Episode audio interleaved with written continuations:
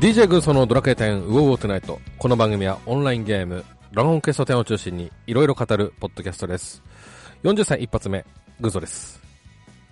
おお、おめでとうございます。あり今でありがとうございます。ということで、はい。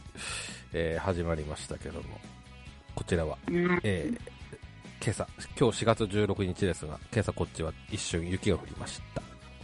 ええ岩手はそういうところです。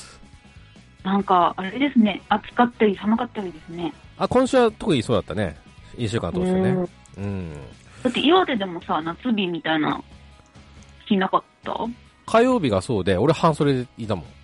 でしょうああわー多いね。だからほら、全国で一番 暑いのが、こっちみたいなうん。感じだったからね。ねうん。久々にうちの実家の名前が出てきたっていうね。町の名前がね。え。おお。できたぐらいですよ。うん。まあそんなちょっとね、安定した、し,、えーしない気候の中。レイマさん、最近どうですかえー、っと、うんじゃあまあ、こっちから聞きますけど、あ、聞くタイプね、今日。はい。うん。軍曹さんってコーヒー飲みますか飲みますよ。おうどうどういうコーヒー飲みますか缶コーヒーでもインスタントコーヒーでもこうなんかドリップして飲むコーヒーとかでも、えっ、と、何でも飲みますけど、基本は缶コーヒーで、で、うん、最近だと暖かくなってきたんで、えっ、と、ドラッグストアに売っている缶コーヒーの箱、箱売りですか。それ買っ、って車に、あの、車用車とかに積んで、はいえー飲むというようなのをやってますね。で、まあちょっと話ずれると、あの、新卒の時になぜかコーヒーに、ドリップコーヒーにはまり、ハマったことあって、コーヒーメーカーを買ったっていう思い出も、えーちょっとありますけどもね。 ちなみに、微糖が好きです。うんおーはい箱で買うぐらいなんていうかもうそれがもう生活なんですねそうだね、なんだかんだで。あとほら、なご飯食べた後とかなんか飲みたいみたいな、ああはいはいはいはいそういうのはちょっともあるでしょそうねうん。うんうんうんうんあるあるうん。はい。それを聞いた心、その心は。えっ、とまあ今日軍曹さんツイツイッターで反応されてましたけどいじったよ。うん 高校、どんぐらい前もう半年ぐらいかな。ちょっとコーヒーにちょっとハマりだして。きっかけはえーきっかけなんのえあ、そう、まあ、きっかけは、あれこれ前、うおおでも喋ったかもしれないけど、うん。あの、ニトリでね、コーヒーミルが1000円で売ってたのを見うん。て、うん。あ、1000円ぐらいで豆引けるんやったら買ってみようみたいな感じで。それは、電動手引きあ、手引きです。はい、はい。手、手で、手動でこう、ずっとハンドルをぐるぐるガリガリガリガガリってね。うん。タイプのやつを、まあ、買ったのがまあきっかけで、うんうん。結構なんか、その豆を引く過程だったり、ドリップする過程だったり、結構それが楽しかったんで、うん。で、まあそういうのをやってるうちに、そのニトリの1000円のミルが壊れちゃったんで、はいはいはい。まあなんか、なんやかんやこう、道具を買い出して、うん。で、豆とかもいろんなとこで買ってみたりとかして、うん。っていうのを最近ずっとやってます。うん。あれもうこれ以上話がないな。あ、で、 今日、いや、そう俺今聞こうと思ったから大丈夫よ、これああ、じゃあ聞かれますわ。はい。うん。で、まあそういう、まあね、豆選びをしてて、その究極の豆にはもう出会えたんですかいやー、まあなんか、これ、これだーっていうのはまだないんですけど、ていうええかそもそも、なんか入れ方で同じ豆でも毎回味が変わるんで、うんうんなんか、まあ、まずそこかな。それをこう安定して入れれるようになるのが、うん。まず最初かなと思ってるんですけど、うん。今まで飲んできた豆で一番美味しいなって思ったのは、うん。カルディのカルビ。ねだからカルディ、カルディで売ってるカフェオレ向けの豆、ちょっと名前忘れましたけど、名前にカフェオレみたいなのが入ってた気がする。ちょょっとこう、まあ名前の通り、カフェオレにすると美味しいですよみたいな。う豆なんで。カカフェオレじゃなくても、なんか私好みの味で。カフでェオレ。結構うん、コーヒーに、うんあの、フレッシュじゃなくて、私牛乳入れることも結構あるんで。これ、でもあれだね。。あのん、先週のミルククックから繋がってるね、これね。ミルク繋がりで来てるね、今んとこね。それが無理あ、そう、私、牛乳は好きなんですよ。うんうん。だからミルクックも好きなのね。あ、繋がったね、ここで。はい。はい。はい。どうぞ。そう、あれそう。で、うん。まあ、カルディ、うん。カルディの豆もそんなにまだたくさん買ったことは、買ったことあるわけじゃないですけど、まあ、それが今のところ一番美味しかったかな。あ、カルディね。カルディ、カルディじゃないよ。あ、ポカルディテチじゃなくて、カルデ、カルディっていうやつね。あはい。おーあれとかはスタバとか。そういう、ああ、そっタバちの。豆買ったことないな。多分ちょっと高いんでしょうけど、うーん。そタこはバ、の、うんね、スでタもスバー、パーとか売ってるじゃないですか、多分スタバの、なんか、粉か豆か届かないんですけど。あーこれ一回ぐらい買ってみようかな。うん、スタバとか、あとなんだ、コーヒーチェーン。なんだっけ、ドルチェじゃなくて、ルドルフじゃなくて、なんだ。あんじゃん、なんか、切っちゃったやん。わかんない。私、あ、でも米だ。米だあーまあ、米田もしかり。は、米だの豆は買ったことあります。ああ、はいはいはいはい。まあまあまあまあ、普通には美味しかったですけどね。おー、高い。いや、そんなに高くはないような気がする。結構豆もね、値段ピンキリですもんね。何が違うかまだ、まあ、そうだ、ね。私の人じゃね、わかんないですけど、うん。み大体まあ相場で言うと 200g で1000円しないかなぐらいかな。うんうんうんうん。確かにね。あ、ごめん、ドトール。ああ、全然ちゃうやん。ルドルフと。どう合ってる あ、ル、ルモってもそう。合って合ってるわ。ドトール、ドトール。ドトールで飲むコーヒーですかうん、ドトールで買うコーヒー豆とかさ。ああんま覚えてないな。最近ドトール行ってないから。うん。とえか、ーでも、うん。あとスタバの豆とさ、ドトールの豆をブレンドするとかさ、なんかこあーあー、でも私、スタバのコーヒーはあんまり美味しいと思ったことないな。う。ああ、そうですか。うー。うんまあ、この、結構スタバってじゃあなんかその時その時で違うじゃん、種類が。うんうん。で、まあ、まあ違うからだけど、まあ総合的に判断してあんまり美味しいと思ったことはないあ。そ あ、そっか。ああ、ああそうなのね。おうんまあまあまあ、これも好みだと思いますけどね。うん。でも、美味しい美味しくない関係なく、その自分で豆ひいて、うん。こう、いいと思いながら豆ひいて、で、こう、お湯を注ぎながら、こう、待ってる時間とかも、すごい、なんか、ワクワクして、うんいいですよ。うん。あの、それ、だと、何ほら、パンの話この前したでしょ。はいはい。で、パン家で食べるっつったじゃんうん。そこにそのコーヒーがセットになるわけですかそうそうそうそう。まさにね、今今朝がそう、なるほど。まあ、行きつけのパン屋さんに、まあ、9時前ぐらいに行って、パン買ってきて、うん。で、帰ったらコーヒーの準備して、コーヒー入れて、で、もうそしたら9時半ぐらいになるんで、大の大冒険を見ながら、今朝見てたと。ああ。なんかね。いいでしょ。うん、いいい俺は寝てるけど、まあ、うんうん。寝てるんかい。ぎギリ寝てるかな。そう。で、今朝大の大冒険見て、なんか慌ただしかったと。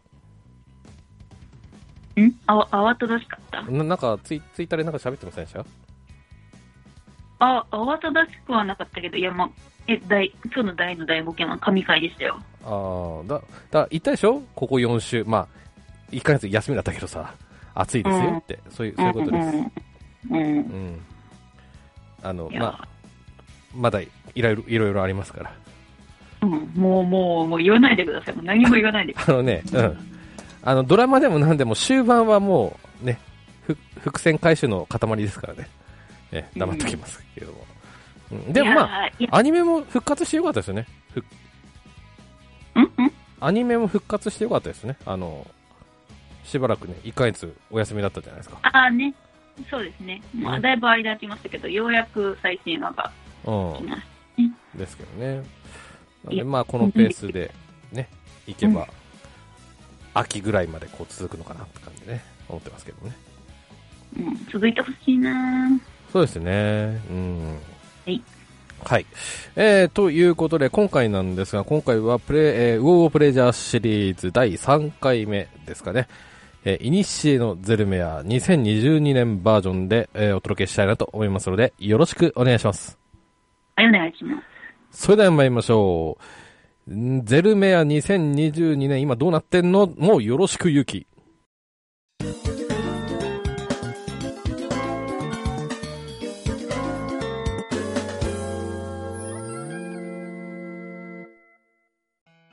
はい、それでは本編です。改めましてよろしくお願いします。はい、お願いします。えーっと、まずはちょっと概要説明ということで、おさらいですね。ちょっと広場の、えー情報を参照しながら、えー駆け足でおさらいしていきたいなと思います。はい。えーまず、イニシエのゼルメアに挑戦しようということで、ゼルメアは突如レンダーシア海上に現れた謎の遺跡島を探索するコンテンツです。探索中に見つけた冥界の鉱玉を出口まで持ち帰ると高レベルの職業で装装備できる防具が手に入ります、はいえーうん参加条件、えーバージョン4が、えー入ってるのはうん条件,、条件ですねはいでそれからうんとバージョン2のストーリーをある程度進めてあの飛竜に乗ることができるのが条件ですでそして現在の職業レベルが90以上この3つですねそうですね。はいいうことですで、えー探索の参加について、えーここちょっとリンマーさんご説明をはい、えー、探索への参加について、えー現在組んでいるパーティーで挑戦することができます。うんえー他の貢献者はもちろん、サポート仲間や仲間モンスターとも挑戦することができます。はいパーティー内のプレイヤー全員の職業レベルが90以上になっている必要があります。うんゼルメアの正門は、えー探索に参加するプレイヤーの人数分が必要です。パーティー内にプレイヤーが複数いる場合は、パーティーリーダーが代表して、ゼルメアの正門を人数分使用します。ということですね。この辺は、まあ、皆さんご存知かと思いますけど。そうですね。はい。うんまあ、もう一つ、うーんと、ご存知だと思いますが、入手方法ですね。はい。一つが現地、現気チャージと交換しますね。うん。これは何時間分に一つでしたでしょうか。えっ、と、20時間と交換ですよね、一つね。そうですね。はい。で、それからもう一つは、ゲノミーというね、えーモンスターを倒す。と、正門がもらえますね。で、でこすの、ね。ゲノミーってさ、うん。オッケーあのメタルの香水使ってればちょっと出やすくなるんだっけえ、そうなんですかあれ都市伝説え、わかんない。あのお俺の中のあれはそうそうなってるけどあれですよね、ゲノミーの分散みたいなのの話ですよね。うんうんメタルだったかあの転生かうん。うん香水使うとちょっと出やすくなるようなっていう、うあん、ーのあんだけど、まあ、分散してるからこそなのかなそう感じるのかなあんま気にしないあご。ごめんなさい、もう一回言って。ちょっと聞こえなかった。ああうんとだから分散しているからうん。こう見つかりやすくなってるように見える感じてるだけなのかな俺が分散してるから数数が多くなっている。あなんかこうあよく出んじゃんみたいな感じに俺が錯覚してるのかなと思ってあー、いや、まあでも、分散してるってことは、一人でやるなの、まあ、4倍うん。であるになりますから、まあそう、まあ、全然気のせいじゃないと思いますよ。あーまあね、うん。うん、香水使った方が出るかどうかはちょっと私は詳しくは知らないですけど、え、分散ってやったことあるんですかあるよ。あ、ええ本当。あの、大昔ね、おーん。うん、おの野良でやったかなえ確か。あそこでしょなんだっけちょっぴ公園じゃなくてなんだっけあそこ。どこ UFO が出るとこの隣のマップですよね。 ?UFO が出るところ。UFO? 七不思議の UFO が出現するところの隣のマップで普通分散しますよね。フィールドの名前忘れました。俺、七不思議、いや、あんまやってないからちょっとわかんないな。あー。まあまあいいや。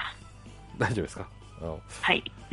まあ、ちょっとそれで、えっと手に入ることがたまにありますけども、うん、ちょっとなんかこうもしくはゲノミーの構成かなんかあればちょっといいのかななんて思いますけどねあー、確かに。ね、うん、はい、えー、そしてそして探索の内容なんですけどもはいえー、と今のゼルメアなんですが、うん、と地下1階から4階とか地下5階から9階地下10階から14階地下15階から19階地下10、えー20階から、えーとうん階の5つのフロアに分かれてるということですねこれ、広場だとハテナハテナになってますけど、20階から24階ですよね。うん、そこちょっとネタバレになるから隠してるのかな、でも、隠す必要があるのかどうか、ちょっとあれですけどね。うーうんん。なんだろはい。えーっと、下りの、えー扉にたどり着けずに怪人の鱗がなくなるか、それぞれのフロアの最後の階を探索し終えると終了となると。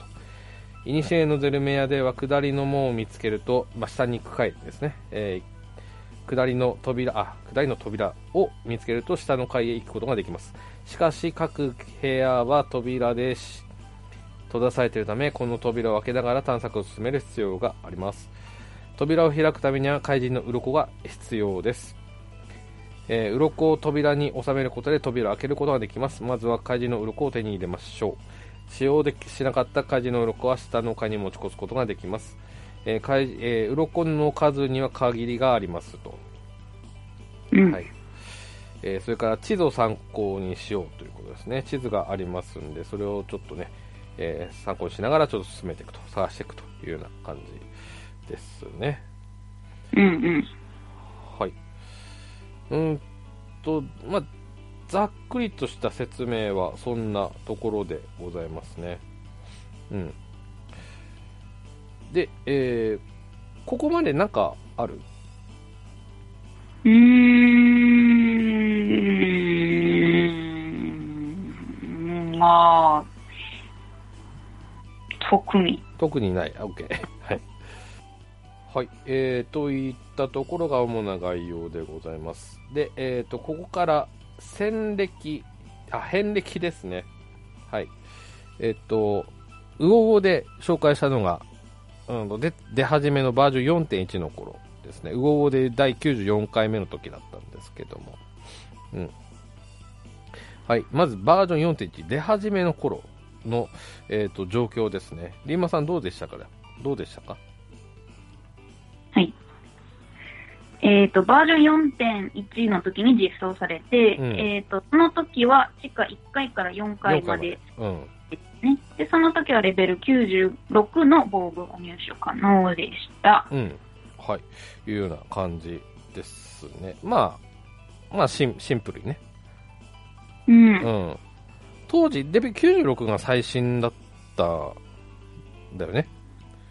そうですね。もちろんねその時の、うん、防具の、うん最新の防具が実装されてると思うので、うんその時は96が最新でしたうね。ん。そうですね。あ、そうそう。あの、ポイント。ここで入手したポイント、あの、防具は売れないし、あの、結晶化もできないっていうのもポイントですね。そうですね。ね。うん。はい。で、えっ、と、少し開けて、バージョン4.3。ここで、地下5階から9階が開放されまして、レベル99の防具が入手できるようになりました。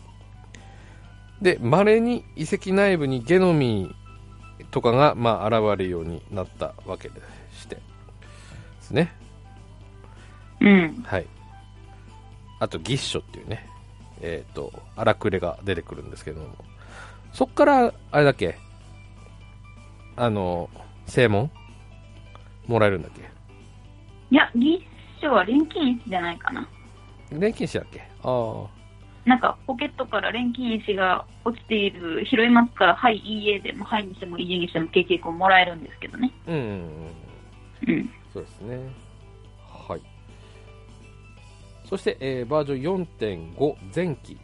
ここで地下14階までが開放されまして、レベル100防具が入手可能になります。えーあはい。バージョン4.1の時に言い忘れましたけど、うん。あの、実装当時は、あのーまあ、いわゆる、積みマップみたいなのがあったの覚えてますあー、知らなかった。あったっけあったんですよ。あの、今じゃゼルメアって、最初取る鱗の数で必ずゴールにたどり着けるようなマップしかないですけど、うん。昔は、あのーもう積みマップって言って、あの、取れる鱗だけだと、もうゴールにはたどり着けないっていうマップもあったんですよね。あー、なるほど。あ、これ絶対下いけねえだろみたいな感じですそようね。そうそうそうそうそうそう。この鱗の数じゃ、みたいな。そうそうそうそう。うんうん。っていうのがありましたね、昔はね。うんうんうん、確かに、うん、今だったらこううまく取っていけば下に行けますよっていうそうそ感うじだそようねそう。果たしていけるかしらっていうよね、うん、うん、かなり鱗を持ち越してなくてもいけるようになってますね。うん、そうですねそうそう。はい。えーでは戻りまして。はい、えーで、えー地下、あー、ごめん。バージョン4.5前期では地下10階から14階が開放されて、レベル100防具が入手可能になりました。10階からの攻略では、不思議な食材っていうのが登場して、攻略を優位に進められるようになりますね。はい。はい、不思議な食材とは何でしょうかえー不思議な食材は、えーっと、えー地下10回から14回が登場した時に、えー一緒に登場したやつで、うんえーっと、下りの扉の場所が、あ不思議な食材を使用すると、下りの扉の場所がわかるほか、うえー食材の色に応じて、えー、様々な効果が得られることができます。うん。で、えっ、と、まあ、その食、不思議な食材を使うとゴールの場所がわかるんですけど、うん。まあその、食材を、えっ、と、ある、食材がある部屋を開けちゃうと、鱗が足りなくなるっていうこともあるので、うん。まあ、開けないことがいい、てか開けられない場合もありますよ、っていうのが注意ですね。うん。はい。で、えっ、と、その不思議な食材には、えっ、と、さっき言った通り、色によって効果が違います。うん。はい、えーで、青い炎の、えー青い食材が、うん。えー宝箱からは指定した部位の防具しか出なくなるうっん。ていう子。で、黄色が、えーゴールドを指定すると、えーゴールド系、経験値を指定すると、メタル系のモンスターが次のマップで出現するようになります。はい。はい、赤い炎は、えー、と次のマップで、えーボスモンスターの出現数が増えます。うん。となんか赤い、なんかぷよぷよしたモンスターのうん。がいっぱい出るようになります。はい。で、白い炎が、えー次のフロアが、えー一直線のマップになっていて、で、あと分岐が一部屋だけある、えうん。えっと直線のマップになって、で、えー、まあ入ってる宝箱が全部成功うん。になってる。まあ、いわゆる光る宝箱うん。のみになってるマップですね。うん。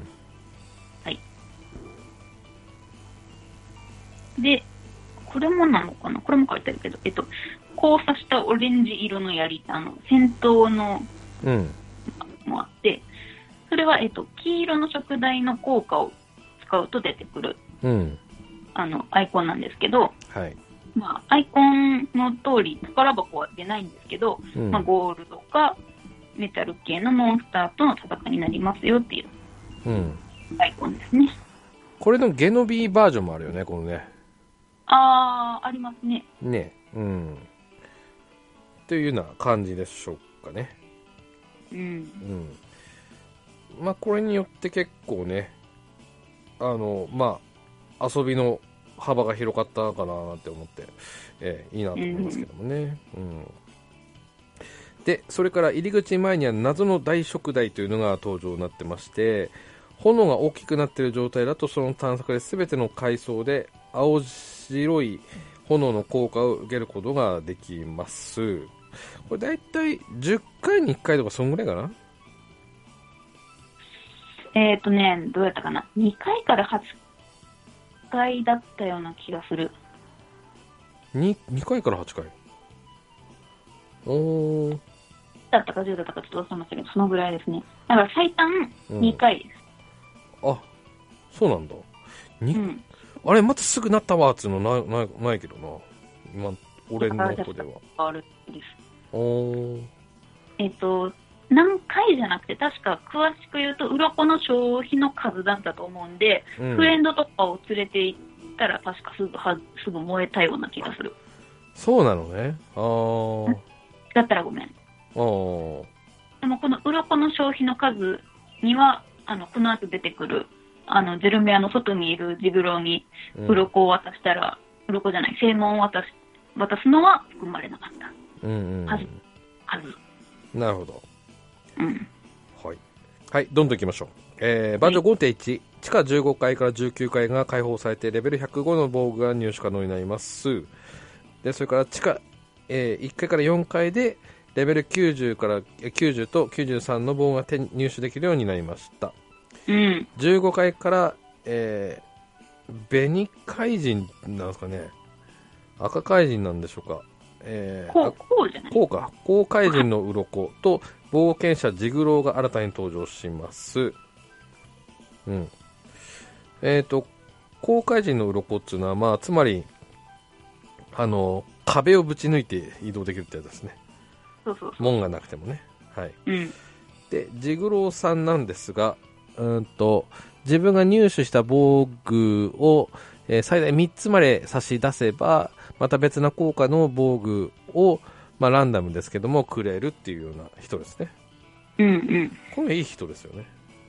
いい人ですね。うん。だいたい4回に1回ぐらい出てくるような感じかな。俺の体感だと。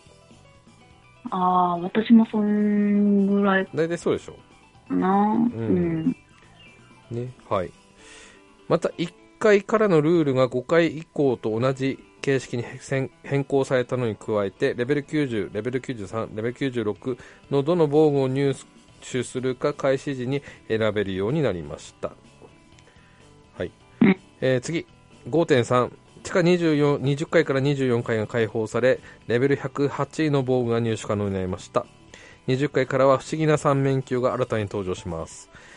24階の最後の部屋には開放の扉の他に狭間の扉がありその先にはゲノディオと捉え捕らえられた女王ゼルメアがおり、えーゲノディオとの戦闘になると狭間の扉に入らなければ探索を終えることも可能です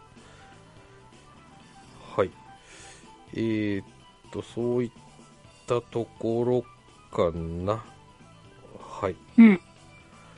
不思議な三面鏡これもまあ便利なアイテムですね、そうですね。うあのまだ行ってない何もない部屋うん。をちょっと予習することができると内容を教えてくれるっていうやつですね一箇所だけ、そうそううそう。んはい、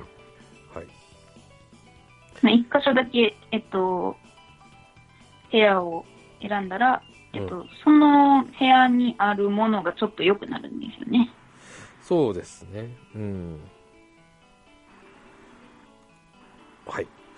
えー、次。えーバージョン5.5前期。レベル110の防具が入手可能になりました。遊びやすくなるように仕様が変更されました。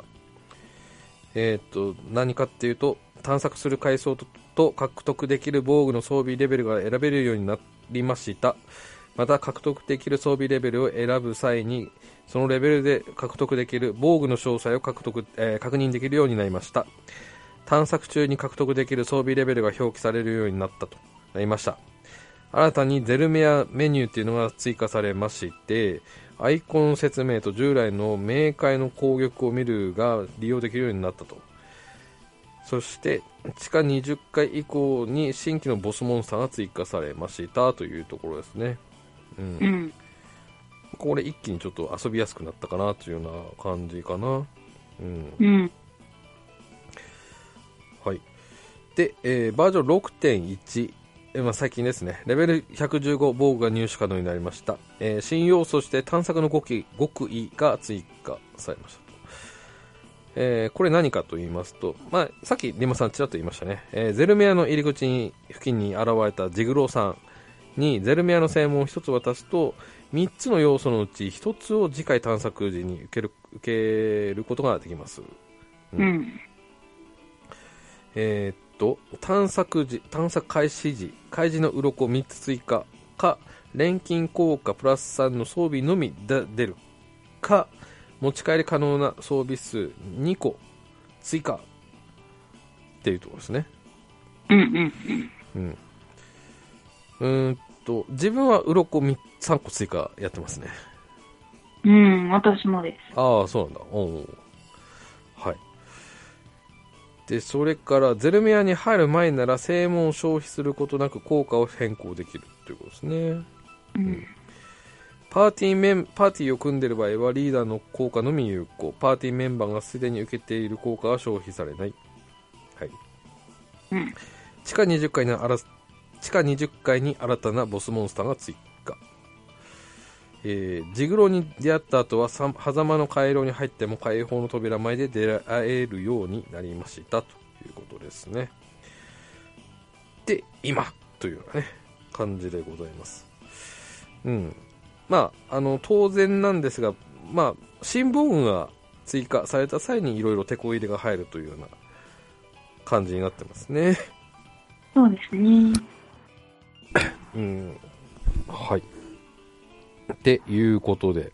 なので、まあ、6.1、まあ、早速、ね、ば、新しいバージョンになったら、一気にこう、やろうっていう人多いのかななんて思いますけども。う。うんん。でも、その時のために、やっぱ、最大マックスまで20個貯めてる人もね、いらっしゃるんでしょうね。うん。うん。うん。レオさん、行ってたよね、ここね。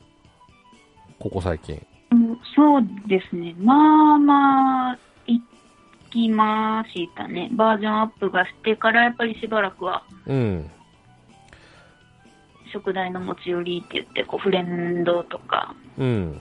のメンバーとかで、うん。食材持ち寄って、うんまあ、足な、足とか、体下なら体下の持ち寄って、やってましたね。うんうんうんうん。あ、じゃあ、な、一人で行かないんだ。そうですね。基本的にいつも食材が燃えてる時は持ち寄りで行きますね。ああ、なるほどね。うん。俺もっぱら一人だけどね。うん一おー。人で行って、まあ、大体、足狙い。うんうんうん。速度、ね、速度埋め尽くしとかね。ただ、あの、埋め尽くし系ってさ、うん。うん。まだそ、あの、足の速度って出やすい方じゃないそうなのな何と比べて何とくら、ああと、そうだね、えっ、と、腕とかさ、他。ああ、まあ、つく錬金効果にも多分、つく割合とかが違うんじゃないかなって私は勝手に思ってるんですけど、多う分、ん。体上の属性とか腕のレアドロとかは多分つきにくいんじゃないかなと思います。移動速度より。あーですけどね。いや、あの、腕の会心とかも欲しいんだけどね。ああ、確かに出たことないね。でしょないです。うん。あと腕の速度とかさ。うん。まあね、腕を狙ってそもそもいかないからっていうのもありますけど、あ確あ。かに一回も出たことない。だ反面、え足の速度埋め尽くし、3回か4回くらい出た時はもう、ええまあ狙ってるからなのかなわかんないけどさ。うん、まあ、まあ、でもね、ゼルメア実装されてから今まで、そのうん V 指定してない時だって、まあ、ある、ありますけど、うんうんその中でも一回も出てないですもんね、腕。うん。うんうんうん。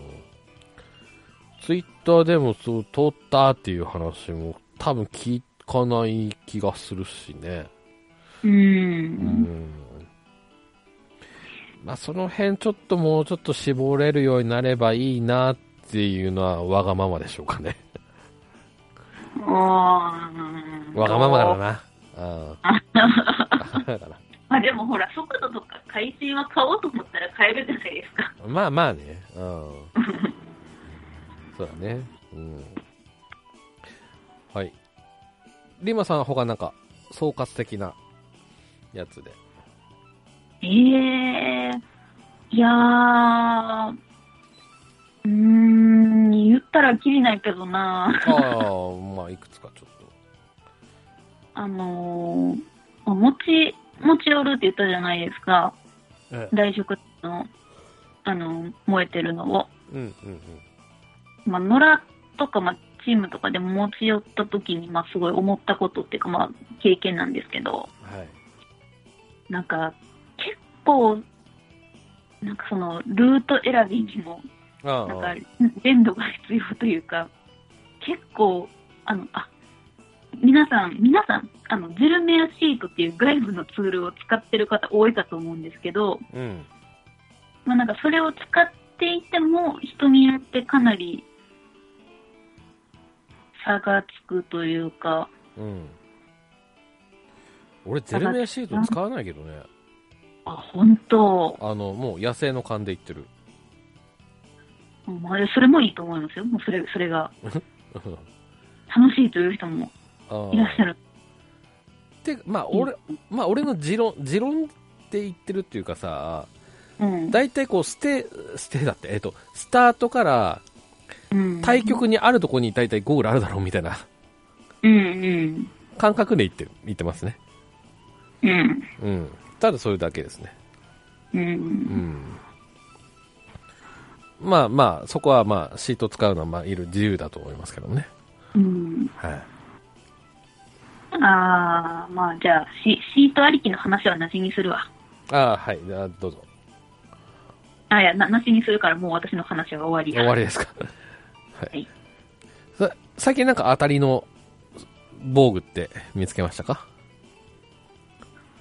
そうですねえっ、と正規の防具のうん移動速度埋めと移動6転びは結構早めに出ましておおで、ロードリーの移動力と転びも出たので、もうほぼほぼ足はうんありかなっていうところですけど、まあ、横を言えば空属のうん速度目が欲しいかな。これでもサブで出ちゃったんですよね。うんうんなので、もうそんなところかな。体下の毒も、まあ皆さん集めてるとこかと思いますけど、はいまあそれも、え正規だけは毒100が出たんかな。うんうんっていう感じで、まあ、そこそこ満足のいく感じでうんうんなるほどねおす。うーん。まあこうやってねこうなんか定期的にねバー遊びやすくどんどんなっていくっていうのはすごくいいコンテンツだなって思いますしこれやってる、あのプレイヤー人口も結構多いのかななんて思いますけどねうんそうです。結構アップデのたびに、こう、なんていうか、まあ良くなってかますからねうんゆいとこね、接続系の回収があって、すごいやりやすくなってるなとは思いますうね。んあとまあ半年に1回とかそんな感じでしょうかね大体うーん、まあ、大体そのぐらいそうだよね。うん。防具武器、防具武器ってこうアップデーごとに交互やから、うんうん。アップデーが3ヶ月に1回ぐらいやったら、まあ、半年に1回ね。そうですね。はい。えー、ということで、今回はゼルメ、いいにしえのゼルメアをちょっと改めて追い直してみました。はい、エンディングです。あ、えっ、と、お便りの呼びかけは今回私が、えーやらせていただきます。えー番組ではお便りをお待ちしております。ツイッター、ハッシュタグ、漢字、うおうお、あ、魚魚と書きまして、ハッシュタグ、うおうおでお待ちしてますので、よろしくお願いします。お願いします。インフォメーションということで、えはー、いといくつか、えーまずはですね前回もちょっとご案内しましたねモンスターバトルロード協力バレチャレンジバトル4月13日から4月24日までということになっております今さん進捗はえー、うーん、とりあえず全部1回は行きました。 うんはいいいですねはい。うーんと自分もうーんと追っててそれのおかげで、えーメインの方はまたバッチ100%になりましたおーすごいな。ギャバン君はまだまだですからねうんう、んいやー、でも、サーブまで100%やろうと思ったら、もう果てしない。あーあのね、ハッピーハートがもう大事ですね。あれね。ねうん、かなり必要ですからね。うん、昔はさ、ハッピーハート邪魔邪魔とか、もう売っちゃえとか思ってたけど、もうなんかバッチ作り出すとさ、うん足、りない足りないんだよね。そうもう。枯10渇。倍バトル、ハッピーハート99個、あ、これこれみたいな感そうそうそうそうそう。じ。うん。ねまあそういう感じでどんどん今後もバッチの種類も増えていくんでしょうけどね。う。うんん。はい、こちら24日まで、まだまだ先ですのでね。はい。えー結構楽しんでやってみましょう。うん。はい、次。これ、えこれ私今日見つけたんですけどもね。えーっと、新生活応援キャンペーンが4月17日から、えー5月15日まであります。うんはい。この文言聞いたときさ、俺、てっきりあの、この間ほらテレビくれたじゃん。はいはい。うん。あとなんか、洗濯機と冷蔵庫とかなんかつけてくれんのかなと思 ってさ。そういうあれかって一瞬思ったんです新けどね。生活ね。新生活って来たからさ、うん、で、冷蔵庫、電子レンジ。うん、の家具なんかくれますとかそういうあれなのかなと思ったんですけど、違うようで、はい、えー、これは年末年始とかでもね、やってるキャンペーンです。いろんな、えーキャンペーンがありますね。そうですね。はい。えっ、と、まあ、超簡単に言いますと、うーんと、クリア報酬倍増キャンペーン中。クリア報酬、何のクリア報酬でしょうかね。チャレンジミッションのクリアうん。ですね。チャレンジミッションって何のチャレンジミッションなんですかね、これね。えっと、え、毎週3つぐらいお題があるやつじゃないですかあー、あの、あれか、どこ茶、どこ茶使いましょうとか、魚12匹釣りましょうとか。便利ツールのか。そうそうそうそう。あはいはいはいはい。そうですね。うん。えーそれが倍で、倍になります。で、それから、交渉心の依頼、報酬倍増キャンペーン。えーキャンペーン期間中は職人ギルドの依頼の交渉心の依頼の報酬が倍になります。で、それから、週替わりお出かけ討伐の報酬が倍になります。うん。えー、と日替わりのお出かけ討伐の報酬が倍になるというような感じですね、うん。えーまあ、などなどというような感じでございますこれが4月17日から、えーゴールデンウィーク明けて、まあ、約1ヶ月ですねうん。うん。 15日までということなのでちょっとチェックしてみてくださいはい今回釣りがないですね、釣り系が。そうだね、うん、なんか、いつも、キングサイズとか、うんね、キンキングフェス、ビッグフェスみたいなのやってますけど、今回はないみたいですね。うん、そこはちょっと意外なところではありますけども、う、ん。はい。えー、っと、それから最後ですね。ちょっとまあ次回のウオウオのテーマこれかなとちょっと思ってたんですけども、ニコニコ超会議2022が今回あるみたいですね。で、今回リアル開催ということで、うん。リモさん行くの行かないです。行かないですかうん。うん。まあ今回、まあ、でも去年なかったのか。去年、一昨年は。なかったはず。ね、はい。うん。えーっと、ニコニコ超会議2022の会場から生配信するということで、スペシャルゲストとして声優の蒼井翔太さん、シンガーソングライターの佐伯祐介さんをお招きして、トークやバトルに挑戦するステージをお送りします。はい。でこうんちらが4月29日11時からということですね。はい。いうことなんですが、うん。ちょっとな内容ざっくりしてますよねこのトークやバトルに挑戦するステージなんのまあっていうね、まあまあ、いや、まあ、い、いつも通りですね。おトーバトルをするらしいですけど。